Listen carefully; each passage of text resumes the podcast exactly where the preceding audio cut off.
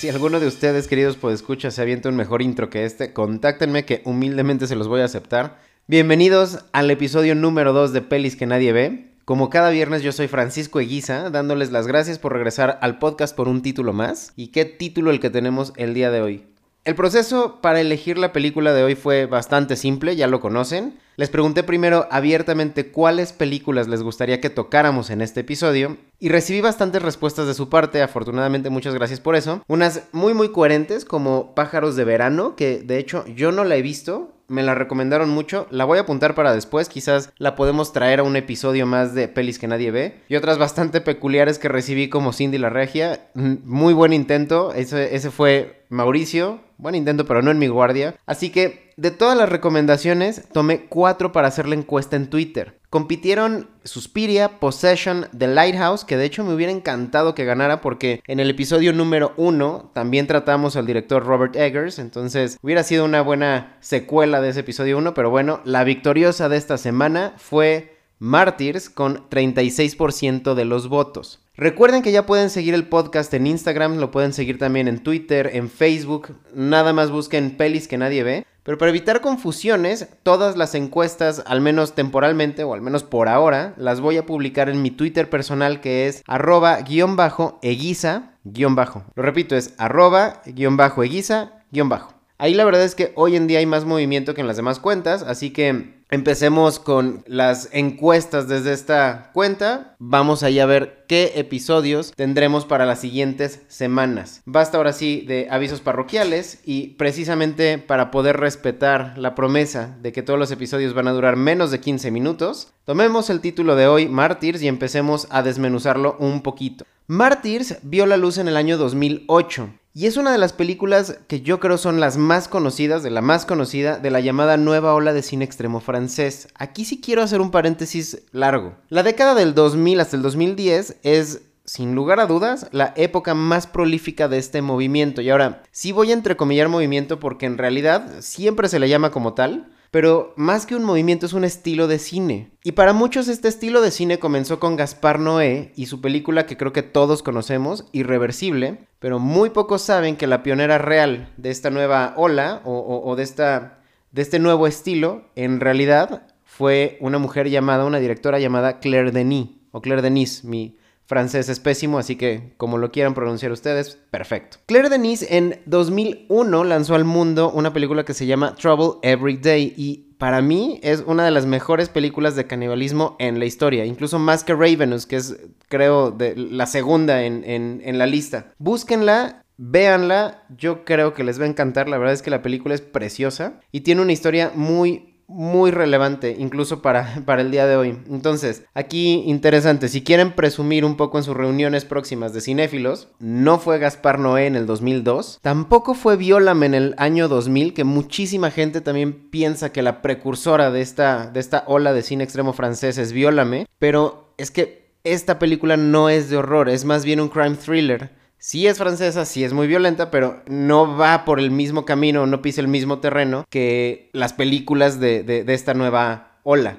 o de este nuevo estilo de cine. Quien expuso realmente al mundo de una forma mucho más clara esta ola de cine extremo francés fue Claire Denis en el 2001, para que lo tengan anotado. Ahora sí, Mártires. Mártires de Pascal Laugier, la verdad es que tampoco sé pronunciar su, su nombre, pero da igual. Pascal Laugier llegó en el pináculo de esta nueva ola de cine extremo francés, por eso el paréntesis. Eh, justo llegó casi cuando finaliza la década. Y la historia de Mártires es bastante sencilla y se puede dividir, creo yo, en dos segmentos extremadamente claros uno del otro. El primero nos lleva a la mente de Lucy, o Lucy, una niña que escapa de las garras de sus captores para, pues básicamente crecer, sufrir de alucinaciones totalmente culposas y finalmente cobrar venganza y matar a escopetazos a una familia completa, niños y niñas incluidos. El segundo segmento de Mártir nos muestra a Ana, que es la amiga de Lucy, que trata de ayudarla y por ello, pues ahora, en, esa en ese tratar de ayudar a su amiga Lucy, se encuentra ahora captiva por un culto bastante extraño que tiene como objetivo principal el torturar mujeres, mujeres muy jóvenes por cierto, para descubrir qué hay en el más allá. Un poco de su lógica es que cuando torturen a las personas van a sufrir como un mártir y entonces encontrarán la visión de el más allá. Básicamente es eso. Así que listo.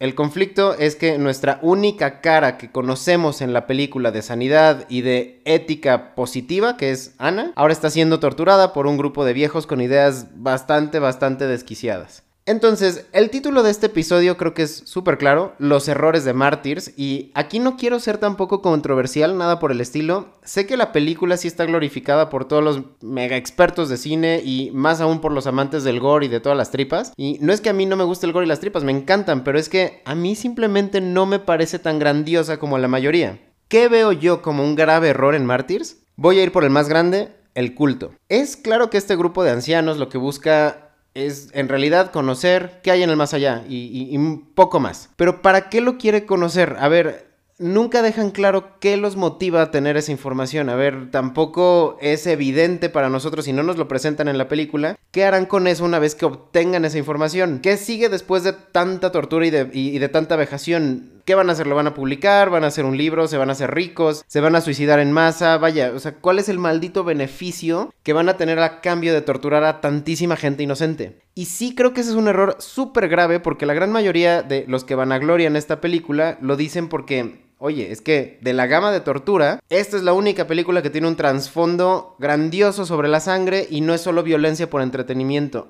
Esto es bullshit, la verdad creo que sí, el culto tiene un motivo, para torturar a la gente, pero no hay un racional coherente que justifique los años de tortura a pues mujeres y niñas. E, e, es que no encuentro cuál es el racional detrás tan grandioso que eh, la hace una película distinta a todo lo que hemos visto pues tantísimas veces en otro tipo de, cine, de Eli Roth, de Ty West, de etcétera, etcétera. Y aquí viene el siguiente grave error y viene sobre el mismo, sobre la misma columna, columna vertebral que es el culto. La película una y otra vez sí nos hace ver que el culto no tiene nada que ver con la religión, no es un culto religioso, es simplemente una secta que busca conocer qué hay después de la vida y que se aparenta que los resultados de su ecuación van a ser muy vastos también es bullshit. En realidad todo lo contrario. Hay solamente tres opciones de, de, esta ecuación. Opción A, después de la vida no hay absolutamente nada, así que perfecto. Entonces, ¿para qué torturar gente durante tantos años? Mejor que se maten entre ustedes y ya está. Opción B, después de la vida hay algo bien bonito, bien hermoso, pues perfecto. Entonces, ¿para qué rayos torturar gente durante tantos años? Mejor que se maten entre ustedes, ya está. Opción C, después de la vida hay algo súper horrible, Mismo caso, ¿para qué rayos torturar tanta gente? Mejor que se maten entre ustedes y ya está. Esto además, sin mencionar que el culto, esta secta, como ya mencioné, está básicamente conformada por puro viejo decrépito que, a ver, básicamente a estas alturas, en lugar de estar torturando mujeres, simplemente podrían, pues no sé, no tomarse sus pastillas y morir pacíficamente de edad avanzada en sus asilos o en donde vivan y ya descubrir en dos patadas lo que les tomó tantos años de estar despellejando personas. Entonces, ¿qué quiero decir con, con todo este tema? Entiendo que la gente le gusta pensar que están viendo una obra mayor que sí te invita a la reflexión. He visto muchísimas críticas que dicen que te está invitando a un dilema filosófico sobre la existencia de la humanidad y demás. A ver, hay un montón de teorías allá afuera. Reddit es perfectísimo para estar ahí dándole vuelta a todas estas teorías que tiene la gente, pero para mí todo eso es completamente incoherente. Yo sí creo que pongo a Martyrs en el mismo anaquel que Hostal, que Human Centipede, que a Film y todos los títulos de torture porn que pues básicamente sirven para eso, para ver tortura y no mucho más. De hecho, ni siquiera se me hace tan entretenida como algunos de los títulos que mencioné. La realidad es que tú ves hoy en día Hostal o incluso la secuela, que también me parece mucho mejor que la original, pues te entretienes y sí te la pasas bien. O sea, Quizás no es la función a la que apuntan esas películas, pero hombre, te entretienes y, y, la pasas más o menos bien cuando estás viendo pues lo que sucede en la película, pero no mucho más. Y Martyrs es lo mismo. Y aquí viene ahora sí la advertencia de spoilers. Siempre les dije que iba a haber una advertencia de spoilers en el podcast. Este es el final de la película. Si ustedes ya vieron la película, quédense. Si no la han visto, pues quédense igual porque la verdad eh, igual les puede interesar y no importa tanto realmente. Al final, ¿qué sucede? Nuestra protagonista sufre de incansable tortura y logra ver el más allá o eso es lo que nos hace creer, eh, al menos el director nos hace creer que eso, que eso ve, y le cuenta al antagonista, la líder de, de la secta, lo que vio, y en el último giro de las cosas, la antagonista se suicida y aplausos, risas, se baja el telón y no hay más. Tanto coraje que me da. Si te ibas a suicidar de todas formas, ¿qué caso tenía haber pasado tantos años y tantos años torturando niñas y mujeres inocentes? Y sí, otra vez mencionar, hay teorías por todos lados parece que Ana engañó a la señora y entonces eh, la señora se termina suicidando por lo que le dice Ana en un gran giro de las cosas. Que si la señora se decepcionó tantísimo que de lo que le dijo Ana, que no quería decepcionar de vuelta a sus seguidores, entonces pues se suicida por ello. Vaya, es que la interpretación, créanme, es lo de menos. Lo demás es que simplemente el culto estaba establecido, creo yo, en fundamentos completamente falsos, completamente incoherentes y que no creo que le dan un ápice de veracidad o nada de redención a lo que vemos en la película, que por cierto, como dije, ni siquiera es entretenida, termina siendo bastante aburrida en los últimos 20 minutos donde literalmente vemos a un tipo entrar a un cuarto, golpear a la, a la protagonista y salir. Y se repite. 20 minutos seguidos. Aún así, mucha gente dice que es un recurso para ponernos un poco en la piel de, la protagonista, de, Ana. Dicen, ok, ves que esa claustrofobia y es que esa repetición es que la verdad, sí, sí es repetitivo, pero también es súper flojo y a mí no me pareció un recurso nada efectivo. La verdad, ya al minuto 15 había entendido perfectamente bien de qué trataba esa secuencia, ya no quería ver más, ya simplemente no estaba llamándome la atención ni causando ningún tipo de impacto, o sea, simplemente quería ver qué pasaba después. Algo que sí es súper cierto y, me gustaría así cerrar este episodio con, con esto, el cine y todas las películas son una forma de arte, y eso es claro. Como tal, siendo una forma de arte, le habla diferente a cada espectador. Es súper válido, es muy válido que a muchos les haya movido tantísimo Mártires como muchos dicen que es una película nihilista, que tiene, como decía, tintes epistemológicos, que es filosófica, que es existencialista y demás. Para mí, en lo personal, es simplemente otro título gore que sin problema pongo debajo de otras películas de este mismo movimiento de cine extremo francés muy recomendable Inside, High Tension, la misma irreversible que ya mencioné, la terriblemente infravalorada Trouble Every Day que, mencionaba de Claire Denise. Pero sí quiero también cerrar con una pequeña trivia que, encontré justamente en IMDB. El mismo director Pascal Laugier, como se pronuncia su nombre, dijo que su inspiración principal para hacer Martyrs fue Hostal de Eli Roth.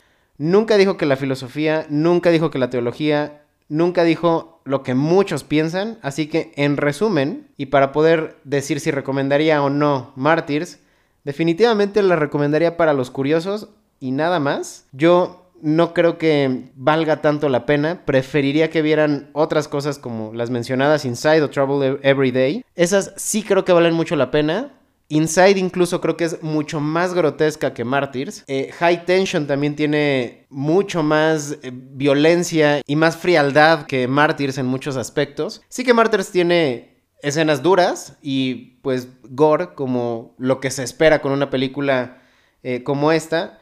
Pero incluso el mismo autor, el mismo director, tiene mejores películas en su catálogo. Vean Incident in a Ghostland, que hoy está en Amazon Prime es esa película sí que es súper inquietante, súper tenebrosa y súper escalofriante. Véanla. También increíblemente violenta y ahí las vejaciones sí que se te quedan impregnadas en la piel. Está durísima esa película. Búsquenla, Incident in a Ghostland. Y una más que es así, creo que digna de, del título Pelis que nadie ve.